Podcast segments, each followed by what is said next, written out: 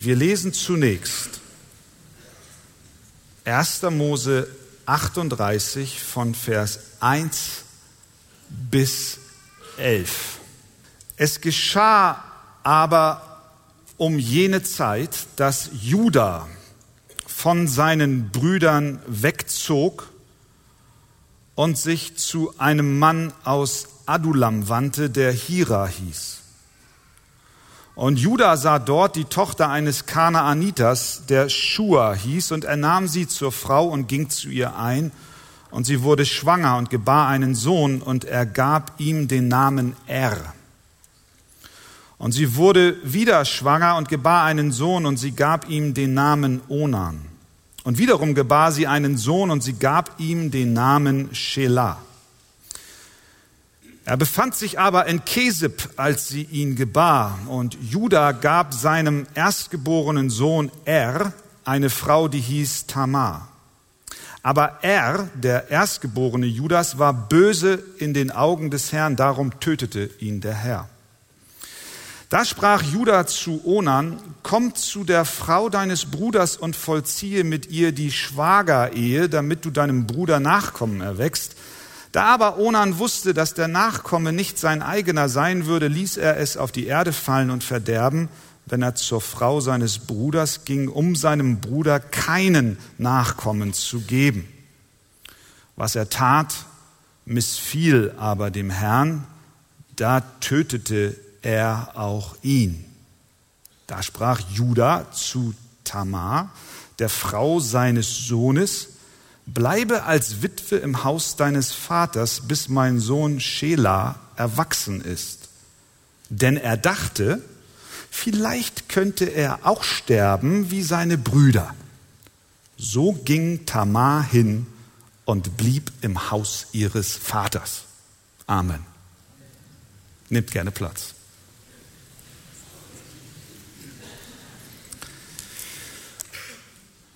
In der letzten Woche haben wir über Josef gesprochen. Der Verrat und Verkauf des jüngsten Sohnes damals von Jakob. Wir haben über die Vorsehung Gottes gesprochen, nämlich dass Gott auch in der finsteren Zisterne, als Josef am Boden dieser Grube lag, dabei war, seinen guten Plan Wirklichkeit werden zu lassen. Die Vorsehung Gottes schließt auch das Böse ein, das Josef am eigenen Leib durch die Sünde seiner Brüder erfahren hat. Denn Gott hatte etwas vor. Er hatte verheißen, ich werde Israel, Jakob nach Ägypten bringen, sie dort zu einer Nation formen und sie wieder herausführen in ein Land, das ich ihnen zeigen werde. Und alle Pläne von menschlicher oder satanischer oder dämonischer Seite, diesen Heilsplan Gottes durchkreuzen zu wollen, gehen nicht auf, denn Gott in seiner Vorsehung, in seiner Weisheit fädelt alles in diesen Plan, den er gefasst hat, ein. Dabei bleibt bestehen, dass der Mensch für seine Sünde, die er tut, wie in diesem Fall die Brüder des Josefs, dass der Mensch dafür Verantwortung trägt und sie nicht auf Gott abwälzen kann. Josef selbst bestätigt all dies 20 Jahre später, nachdem er als Sklave nach Ägypten verkauft wurde, er sozusagen vorangegangen ist und nun die Brüder nachkamen aufgrund einer Hungersnot. Wir werden in den nächsten Wochen dort Näheres drüber hören. Er bestätigt rückblickend genau diesen Gedanken, denn er sagt zu seinen Brüdern in 1. Mose 45, um eures Lebens willen hat mich Gott vor euch hergesandt. Oder in Kapitel 50 sagt er zu ihnen, ihr gedachtet mir zwar Böses zu tun, aber Gott gedachte es gut zu machen. Wir sehen also, die Boshaftigkeit im Plan der Brüder des Josefs konnten nicht verhindern, dass Gott etwas Gutes vorhatte. Und so sehen wir, dass Gott auch das Böse auch das, was du in deinem Leben erlebst, zu deinem Guten wirken lässt. Die Botschaft dieser Josef-Geschichte lautet, Gott regiert. Gott regiert, auch wenn es dunkel ist, auch wenn du in der Grube sitzt, und du keinen Ausweg siehst. Bevor nun Mose in Kapitel 39 diesen Erzählstrang von Josef fortsetzt und uns berichtet, wie es denn Josef dort in Ägypten ergeht, schiebt er Kapitel 38 ein. Den Text, den wir eben gelesen haben. Und beim ersten Lesen denkt man, ja, was, was soll das denn hier eigentlich?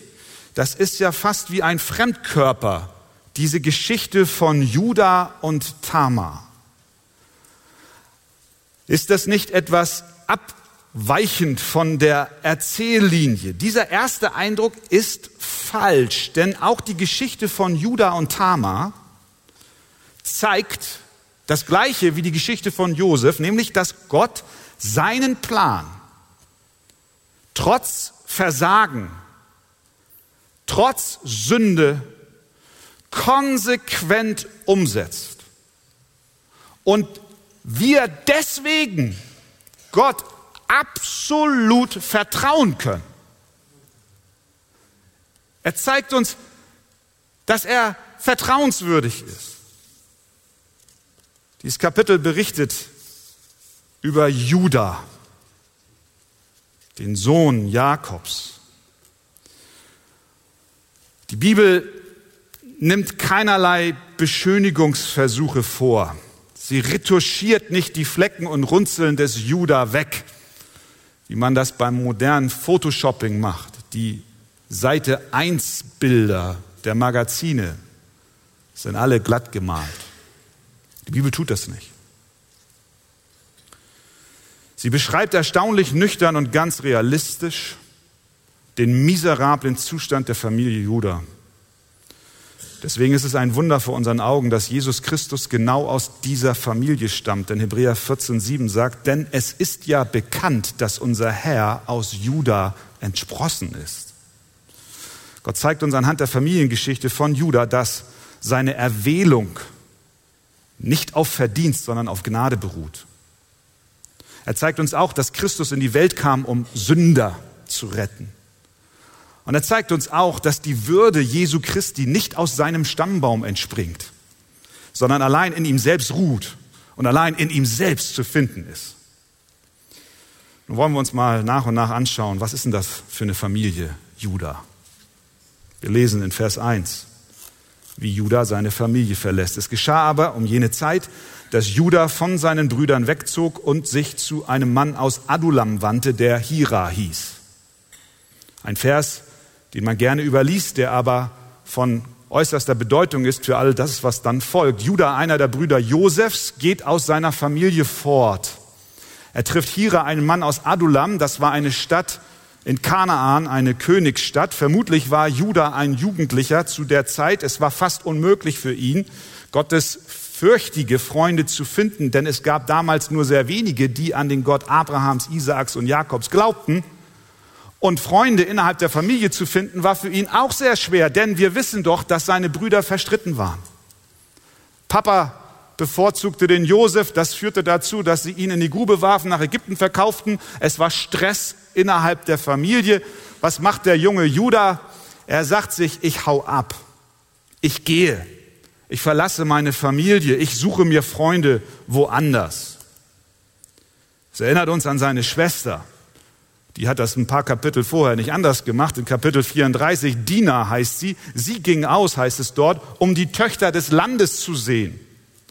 Und Judah macht es genauso. Er verlässt seine Brüder, sucht Freunde und Gemeinschaft und befreundet sich mit Hira, seinem neuen Kumpel, den Adulamiten, ein Kanaanit. Genau wie der Weg seiner Schwester Dina zu den Töchtern des Landes in eine schreckliche Tragödie führte. Wir erinnern uns, sie wurde dann dort in Sichem vergewaltigt und als Rache dieser Vergewaltigung zogen ihre Brüder nach Sichem ein und richteten ein furchtbares Massaker an, so hat auch der Weggang Judas hinein in die heidnische Welt furchtbare Konsequenzen. Das entwickelt sich hier im Kapitel 38. Es, es ist wie eine Spirale. Es geht, es geht abwärts und abwärts und abwärts. Was lernen wir daraus? Welche geistliche Wahrheit können wir aus diesem Umstand ziehen? Es sind oft die Entscheidungen, die wir treffen, die auf den ersten Blick so unbedeutend aussehen, aber doch wie ein kleiner Kieselstein eine riesige Lavelle, Lawine auslösen können.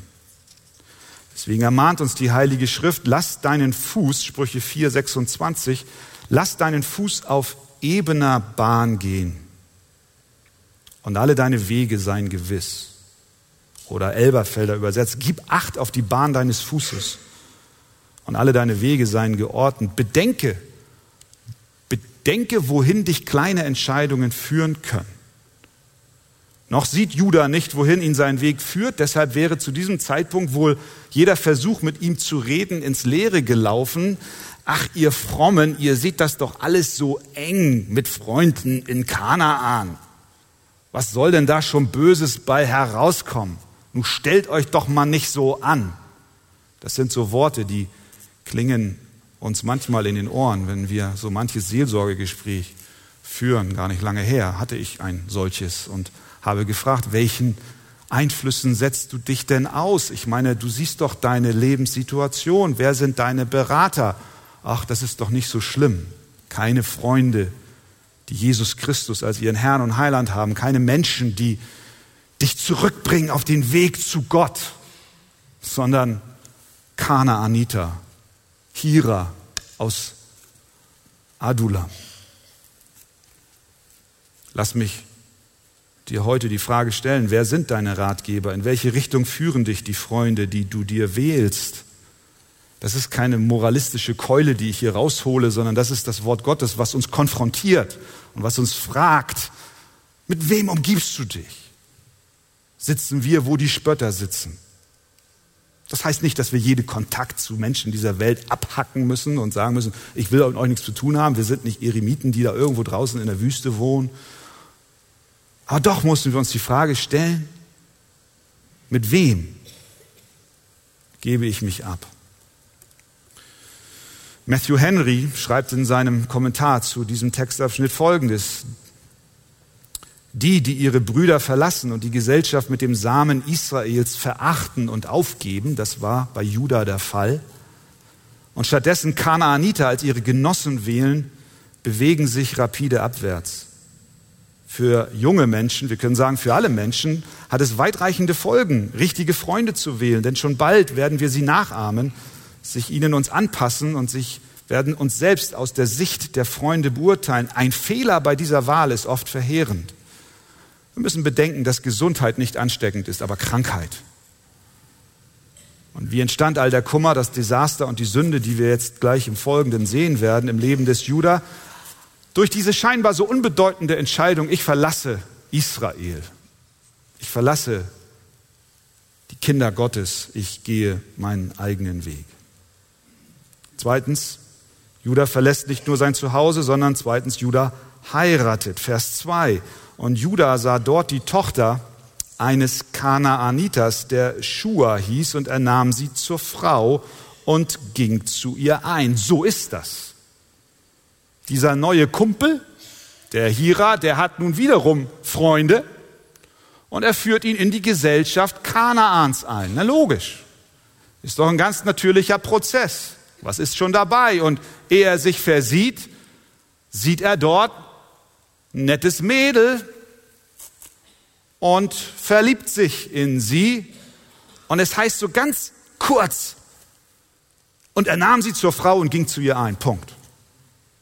Kein Wort von Jakob, wie es eigentlich üblich war, der dann für seinen Sohn eine Frau sucht. Judah war weg.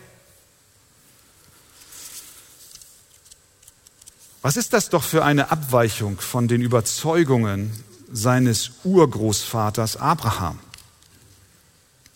Wie hatte der denn für seinen Sohn Isaak eine Frau suchen lassen? Der hat gesagt, zu seinem Knecht, schwöre bei mir, leg deine Hand an meine Hüfte und schwöre, ich schick dich jetzt aus, damit du eine Frau für meinen Sohn suchst. Und damit du tust, was ich dir sage, fordere ich dich auf, schwöre, dass du meinen Anweisungen Folge leistest. Und was sollte er denn tun? Schwöre bei dem Herrn, dem Gott des Himmels und dem Gott der Erde. Bei niemand Höherem kann man schwören. Das muss ihm so wichtig gewesen sein. Schwöre, dass du meinem Sohn keine Frau nimmst, keine Frau nimmst von den Töchtern der Kanaaniter, unter denen ich wohne, sondern dass du in mein Vaterland und zu meinen Verwandten gehst und meinem Sohn Isaak dort eine Frau nimmst. Und dann sagt der, sagt der Knecht, ja, was ist denn, wenn die nicht mitkommen will? Soll ich denn deinen Sohn wieder in das alte Land zurückführen? Und sagt er, nein, nein, dies ist das verheißene Land. Hier soll er leben. Wenn sie nicht mitkommt, dann bist du von deinem Schwur entlassen. Aber führe bloß meinen Sohn nicht zurück. Hüte dich, meinen Sohn wieder dorthin zu bringen. Wenn die Frau nicht folgen will, so bist du entbunden von dem Eid, den du mir geschworen hast. Nur bringe meinen Sohn nicht wieder dorthin. Da legte der Knecht seine Hand unter die Hüfte Abrahams, seines Herrn, und schwor ihm in dieser Sache.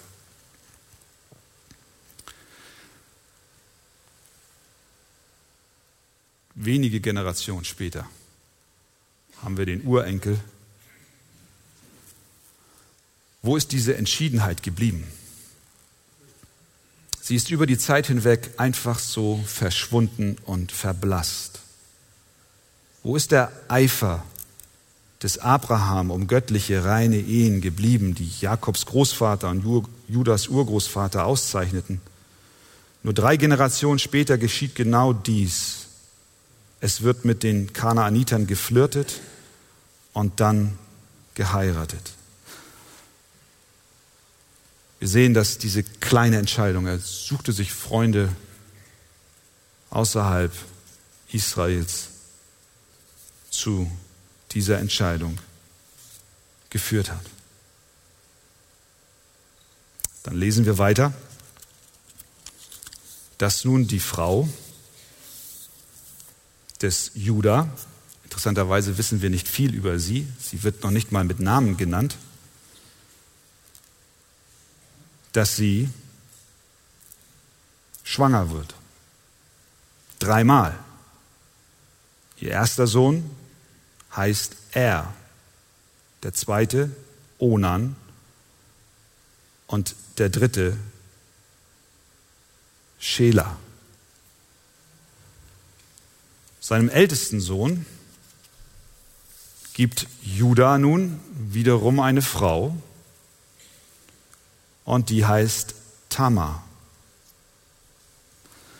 Der Sohn Er, der Erstgeborene des Judah, war, wie der Text uns sagt, so böse,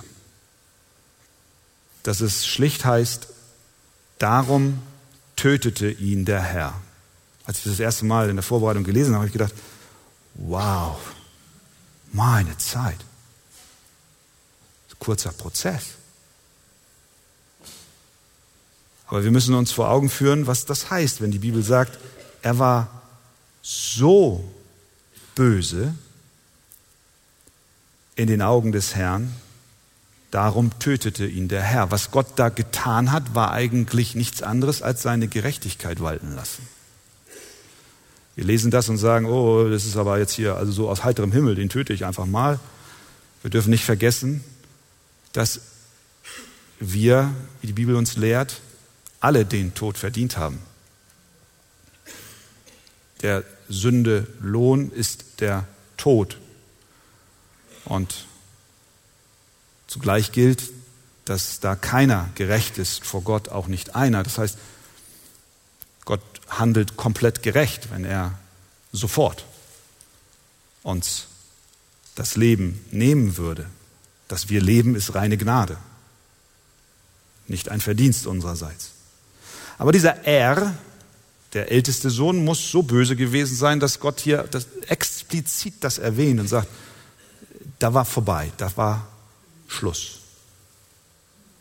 Manchmal lässt Gott seine Gerechtigkeit ganz schnell und ohne Umwege walten. Und so entzieht er diesem jungen Mann R seine allgemeine Gnade, die ihm am Leben gehalten hat. Er muss äußerst boshaft gewesen sein, so dass Gott ihn tatsächlich tötete. Er hatte keine Kinder, aber eine Frau. Und er hatte zwei Brüder, die jünger waren. Der nächste Bruder war Onan, der dann gemäß des altertümlichen Brauchs mit der Witwe von dem ältesten Sohn nun verheiratet werden sollte. Und dieser Onan sollte nun mit der Witwe einen Sohn zeugen, damit das Erbe und der Name des Erstgeborenen, der nun verstorben war, Fortsetzung findet. Später macht Mose das zu einem Gesetz im 5. Mose 25,5. Das ist geregelt gewesen. Das ist die sogenannte Schwagerehe. Onan erklärt sich wohl damit einverstanden, dass er nun die Witwe seines verstorbenen Bruders heiratet, aber er denkt gar nicht daran, seiner Pflicht nachzukommen, mit ihr einen Sohn zu zeugen, denn es waren dann ja nicht seine Nachkommen. Onan handelt vollkommen selbstsüchtig. Er wollte nicht seinem Bruder Erben verschaffen. Das wiederum war böse in den Augen des Herrn, weil er sich seiner Verpflichtung widersetzte. Deswegen heißt es in Vers 10, was er tat, missfiel aber dem Herrn, da tötete er auch ihn. Gibt es dieses Liedchen? Da waren es nur noch, naja, jetzt ist nur noch einer. Da war es nur noch ein Sohn. Dem Judah, dem muss heiß und kalt geworden sein. Was ist denn das für eine Frau, diese Tama? Der erste Sohn stirbt, der zweite Sohn stirbt. Jetzt habe ich nur noch einen dritten, einen. Und nach dem Gesetz, nach der Pflicht, muss der nun dieser Tama zugeführt werden. Da kriegt er Angst. Das heißt dort direkt. Da sprach Judah zu Tama, der Frau seines Sohnes, bleibe als Witwe im Haus deines Vaters, bis mein Sohn Schela erwachsen ist. Denn er dachte, vielleicht könnte er auch sterben wie seine Brüder in der Gegenwart dieser Tama. Schela war wohl noch zu jung, um zu heiraten, aber Judah hatte Angst. Und deswegen hat er niemals offensichtlich wirklich vorgehabt, sein Versprechen einzulösen und seinen jüngsten Sohn, dieser Tama, als Ehemann zu geben. Und er tat es auch nie. Aber er hat es versprochen zu tun. Er hat gesagt, ich gebe sie dir. Im Herzen hat er aber gesagt, das mache ich nicht. Eines der größten Herausforderungen im Leben eines Christen ist es, tadellos und einwandfrei integer zu sein. Wenn du sagst, dass du etwas tust, dann solltest du es auch tun. Wenn nicht, dann sage es nicht erst. Die Sünde und Schande in der Familie Judah hat an diesem Punkt noch nicht ihren Höhepunkt erreicht. Tamar wartet und wartet und wartet, dass Judah sein Versprechen einlöst, aber er tat es nicht. Also nimmt sie die Sache selbst in die Hand, wie wir dann ab Vers 12 sehen. Was lernen wir aus diesen Versen? Mose stellt uns Judah, einen der Vorväter Jesu, ungeschminkt vor. Ein junger Mann, der seine Glaubensfamilie verlässt, sich Freunde in Kanaan sucht, auf Abwägen gerät, die Überzeugungen seiner Vorväter in den Wind schlägt, sich eine kanaanitische Frau nimmt und schließlich sein Wort, das er seiner Schwiegertochter gibt, nicht einhält. Das ist Judah. Jesus ist für Menschen wie Judah gekommen. Er ist nicht für die Gesunden gekommen. Die Gesunden brauchen keinen Arzt. Er ist für die Kranken gekommen. Er will die Kranken heilen. Er will die Sünder wiederherstellen. Er will Vergebung schenken. Hast du auch schon Fehlentscheidungen in deinem Leben getroffen, dich mit Leuten umgeben, die dich von Gott weggezogen haben? Hast du schon Versprechen gemacht und nicht eingelöst? Hast du schon Entscheidungen in deinem Leben getroffen, die dich in eine Abwärtsspirale gebracht haben? Und rückblickend sagst du, was habe ich dort bloß getan? Gibt es einen Ausweg für mich aus meiner Situation? Judah lief Gott davon, aber Gott holte ihn ein. Wenn er dem Judah gnädig und barmherzig war, dann sage ich dir, kann er es auch dir gegenüber sein. Und all die Schande und die Schuld, die du auf dich geladen hast, wiederherstellen. Möge Gott uns gnädig begegnen in all den Dingen, die wir schon vermasselt haben. Amen. Lasst uns aufstehen und wir lesen 1. Mose 38 ein Vers, Vers 26. Da erkannte es Judah und sprach, sie ist gerechter als ich, denn ich habe sie nicht meinem Sohn Schela gegeben. Und er hatte hinfort keinen geschlechtlichen Umgang mehr mit ihr. Amen. Nimmt doch Platz. Wir haben gesehen, dass Judah von der Familie Jakobs weglief, Richtung Kanaan, seinen eigenen Weg ging. Wir haben gesehen, dass er seiner verwitweten Schwiegertochter seinen jüngsten und letzten Sohn als Mann geben sollte, es auch versprach zu tun, aber er es dann nicht tat. Er schob die Sache auf die lange Bank, in der Hoffnung, das regelt sich von allein, denn er hatte Angst um seinen Jüngsten, dass dieser, genau wie seine beiden älteren Brüder, im Umfeld dieser Tamar sein Leben verlieren könnte. Deswegen sagte er zu dieser jungen Witwe, geh du zurück zu dem Haus deines Vaters. Dort bist du in Sicherheit. Sie sollte zurück zum Papa gehen, denn nur dort war sie sicher vor Übergriffen. Doch Tamar gab sich damit nicht einverstanden, denn es heißt in Vers 12 bis 14, als nun viele Tage verflossen waren, starb die Tochter Schuas, die Frau Judas.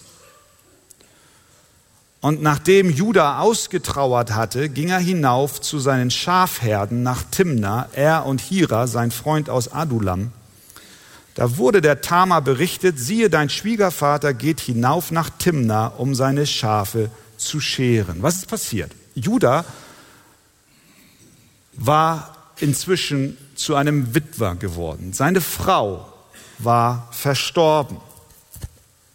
Die Schwiegertochter auf dem Abstellgleis bei ihrem Vater hört nun, dass Judah nach der Zeit der Trauer hinaufgeht zum Schafe scheren. Da heckt sie einen Plan aus. Bemerkenswert ist, dass Judah immer noch mit seinem Freund aus Adulam rumhängt. Er hat noch nicht gelernt, denn Hira war immer noch sein großer Kumpel. Und Tamar denkt sich, ich muss mir Nachkommen verschaffen, meinem, Erstgebor meinem ersten Mann und auch mir selbst. Und vielleicht hat sie auch von der Segenslinie gehört, die Gott verheißen hat, aus dem Stamm Jakob auch einen Messias zu senden. War vielleicht bekannt mit all den Dingen. Von einem dieser Männer brauche ich ein Kind. Da legte sie, Vers 14, ihre Witwenkleider ab, bedeckte sich mit einem Schleier und verhüllte sich und setzte sich ans Tor von Enaim, dem Weg nach Timna. Das war der Weg, den nun Judah gehen wollte, um zum Schafescheren zu gehen. Denn sie sah, dass Schela erwachsen war und sie ihm nicht zur Frau gegeben wurde. Judah durchlebte eine schwere Zeit. Er hatte nun schon zwei seiner Söhne verloren und erst kürzlich starb nun auch noch seine Frau. Und nun war ein Fest ausgerufen. Das Scheren der Schafe war mit einem Fest verbunden. Im Umfeld der Kanaaniter gab es dort häufig auch Fruchtbarkeitsrituale. Da gab es Prostituierte, die in den Tempelregionen und in diesen Heiligtümern der Kanaaniter standen und warteten. Denn man glaubte, je mehr man sexuell aktiv ist, desto besser wirkt es sich auf die Schafe aus. Auch so ein Zuchtkonzept, ich weiß nicht. Massentierhaltung oder.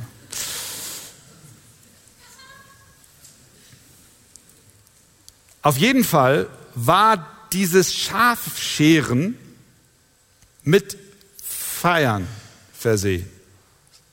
Party.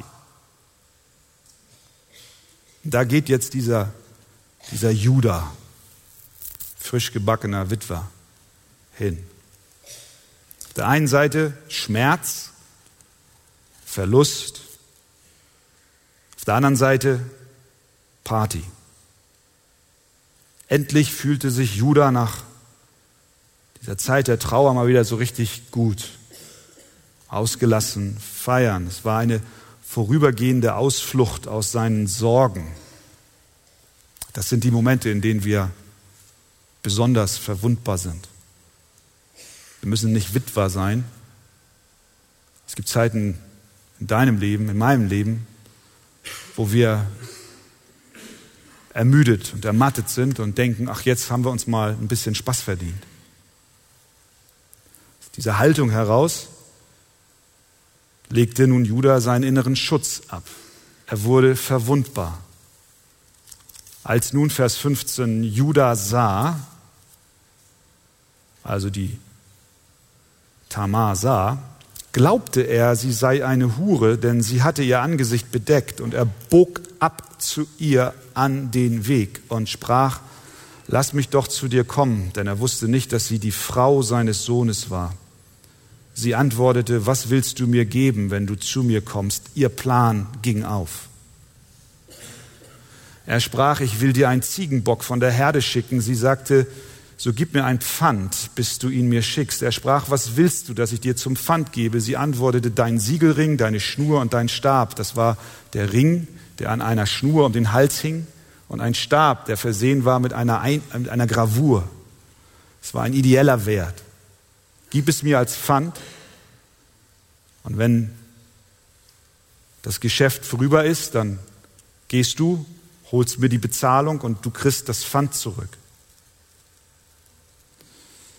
Wir können, er, er sprach, äh, sie antwortete, dein Siegelring und deine Schnur und deinen Stab, den du in deiner Hand hast. Da gab er es ihr und ging zu ihr ein und sie wurde von ihm schwanger können Judah zugutehalten, dass er kein Bargeld mit sich führte. Bargeld in der Form, dass er irgendwelche Bezahlungszahlmittel bei sich hatte, um sie für ihre Dienste zu bezahlen. Das deutet darauf hin, dass er wohl nicht vorsätzlich dorthin ging, um nach einer Prostituierten zu schauen.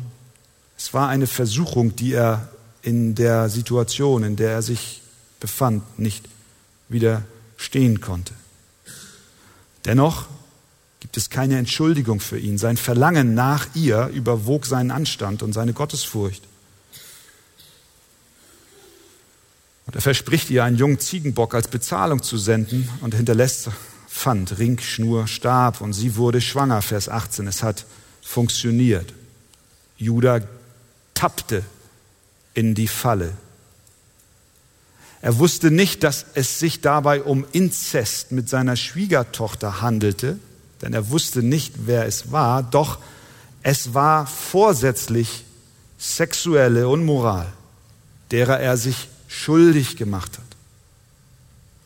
Wer sie auch immer war, sagt Matthew Henry in seinem Kommentar, er wusste, dass sie nicht seine Frau war und damit nicht angerührt werden durfte.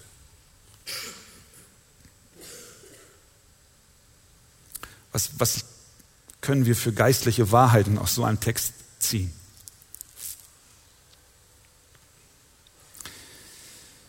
Ohne Frage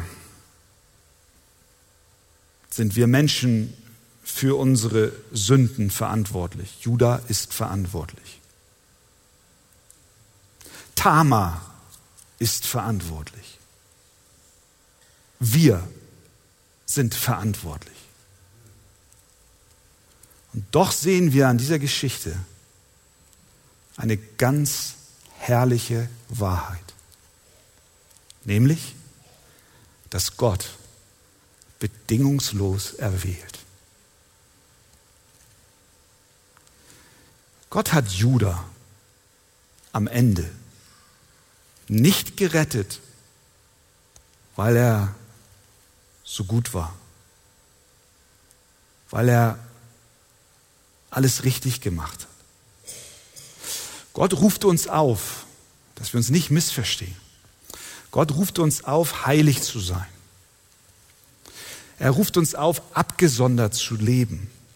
Er ruft uns auf, unbefleckt unseren Lebenswandel zu führen. Wir sollen Menschen sein, die ihre Glieder rein und heilig Gott darbringen als ein Opfer. Und wir sind Kraft des Heiligen Geistes auch imstande und in der Lage, der Heiligung nachzujagen. Wahre und echte Heiligung in unserem Leben ist möglich. Und doch lernen wir von den Sünden der Brüder des Josefs, als sie ihn verkauften auf grausame Weise und er in der Grube hing und schrie, holt mich hier raus. Und wir lernen auch von den Sünden des Judah, der zu einer Prostituierten geht, der Inzest betreibt. Wir lernen, dass unser Versagen, so groß es auch sein mag, die Treue Gottes zu seinen Kindern nicht aufhält nicht aufhält. Und nochmal, das ist kein Freifahrtsbrief für uns, zu sagen, dann ist alles egal, sondern das tröstet dich, dass keine Sünde in deinem Leben zu groß ist, als dass Gott nicht in der Lage ist, dich zu bewahren, dir zu vergeben und dir nachzugehen. Das ist die Mission, die Jesus Christus hat. Deswegen ist er gekommen, um sich ein Volk zu bereiten, das er durchträgt bis ans Ende. Deswegen betet Jesus.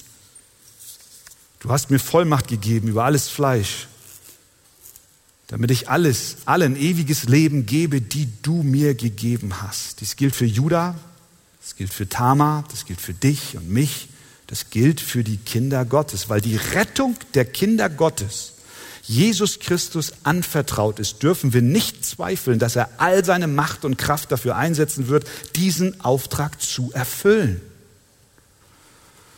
Hebräer 2,12. Jesus werden dort diese Worte zugeschrieben aus Jesaja 8,18. Siehe, hier bin ich und die Kinder, die mir Gott gegeben hat. Es wird der Tag kommen, wo Christus vor den Vater erscheint und er wird sagen, siehe, hier bin ich, Jesus Christus, und die Kinder, die du, Vater, mir gegeben hast.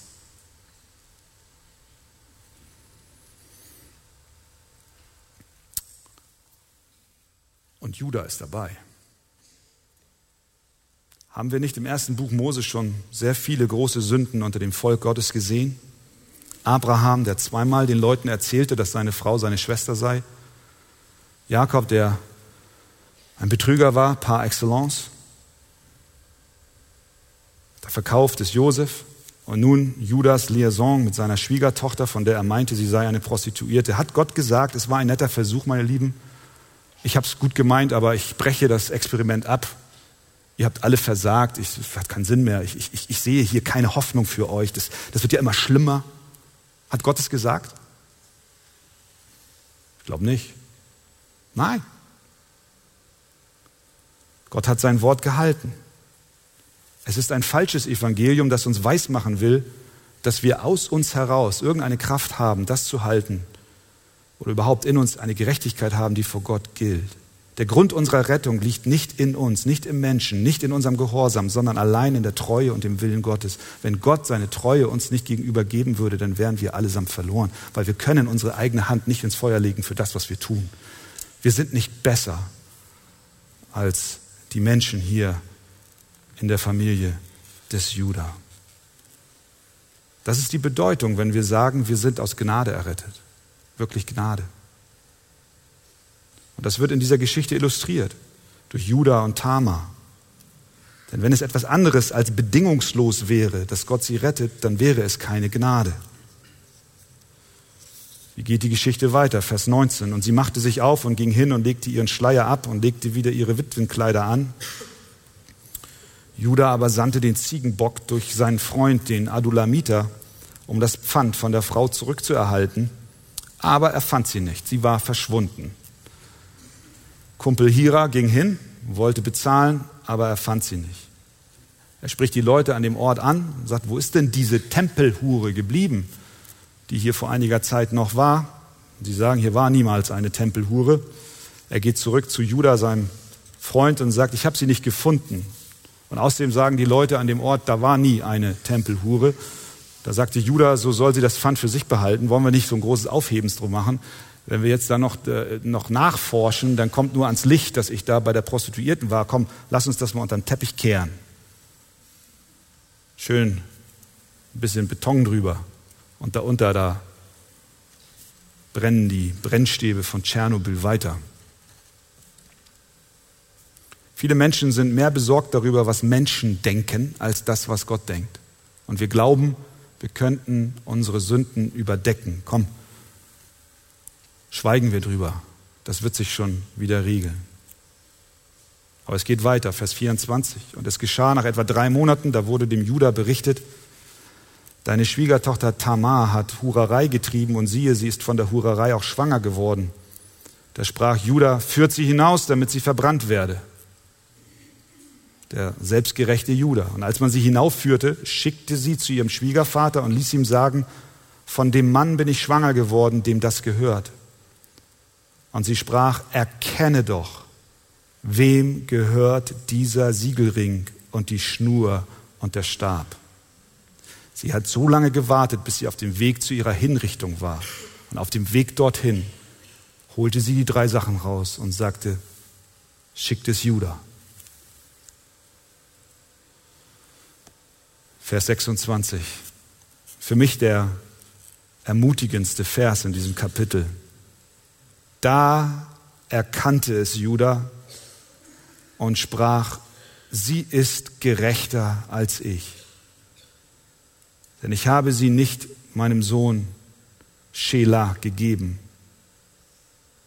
Und er hatte hinfort keinen geschlechtlichen Umgang mehr mit ihr. Das ist ein Vorbild für biblische Buße.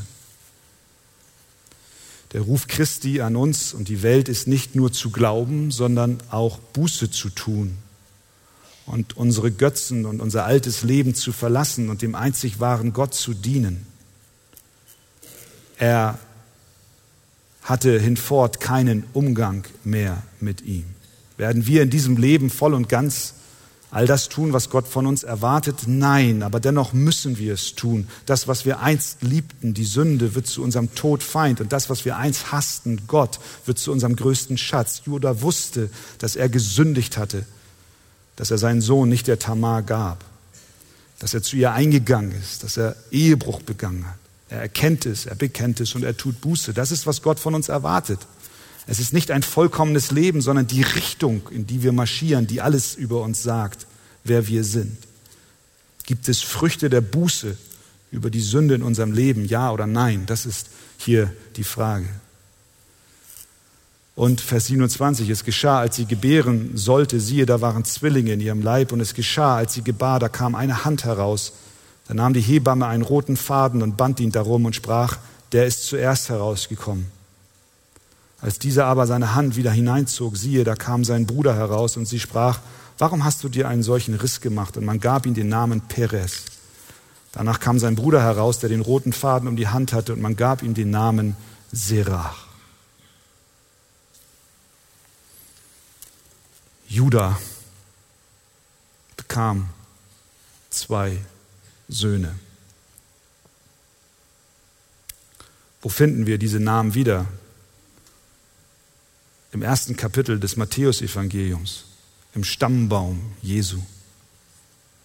Judah heißt es dort, zeugte den Perez und den Serach mit der Tamar. Perez zeugte den Hezron, Hezron zeugte den Aram. So setzte sich der Stammbaum Jesu Christi fort. Kennt ihr noch dieses Lied? Er ist der Löwe aus dem Stamme Juda. Juda. Was für ein Sünder. Was für ein Desaster. Er verlässt seine Brüder. Er sucht sich Freunde in der Welt. Er heiratet eine Kanaaniterin. Er hält nicht sein Wort. Er fällt in sexuelle Unzucht, ja in Inzest. Und Jesus? Jesus schämt sich seiner nicht. Jesus sagt, schau, für Menschen wie Judah bin ich gekommen. Zeigt uns, dass die Würde Jesu nicht in den Leistungen seiner Vorfahren liegt, sondern allein in ihm selbst begründet ist. Wer sind Judah und Tamar? Wer sind Abraham und Sarah, Isaac und Rebekka, Jakob, Lea, Rahel, Bilha, Silpa und ihre Söhne? Es sind Menschen wie du und ich, Menschen, ja, die es gut machen wollten, viele von ihnen, aber doch große Sünden begangen. Sie trafen falsche Entscheidungen, die sie auf falsche Wege führten, aber die Konstante in ihrem Leben war der gnädige und bündnistreue Gott der ein Eid geschworen hat, der bei sich selbst geschworen hat, gesagt hat, ich werde aus euch eine Nation machen, einen Segen für die Völker. Ich werde aus euch eine Menge von Menschen machen, die mehr und größer ist als die Sterne, die ihr zählen könnt. Und das Gute ist, du darfst durch den Glauben an Jesus Christus zu dieser verheißenen Schar gehören. Und weißt du was?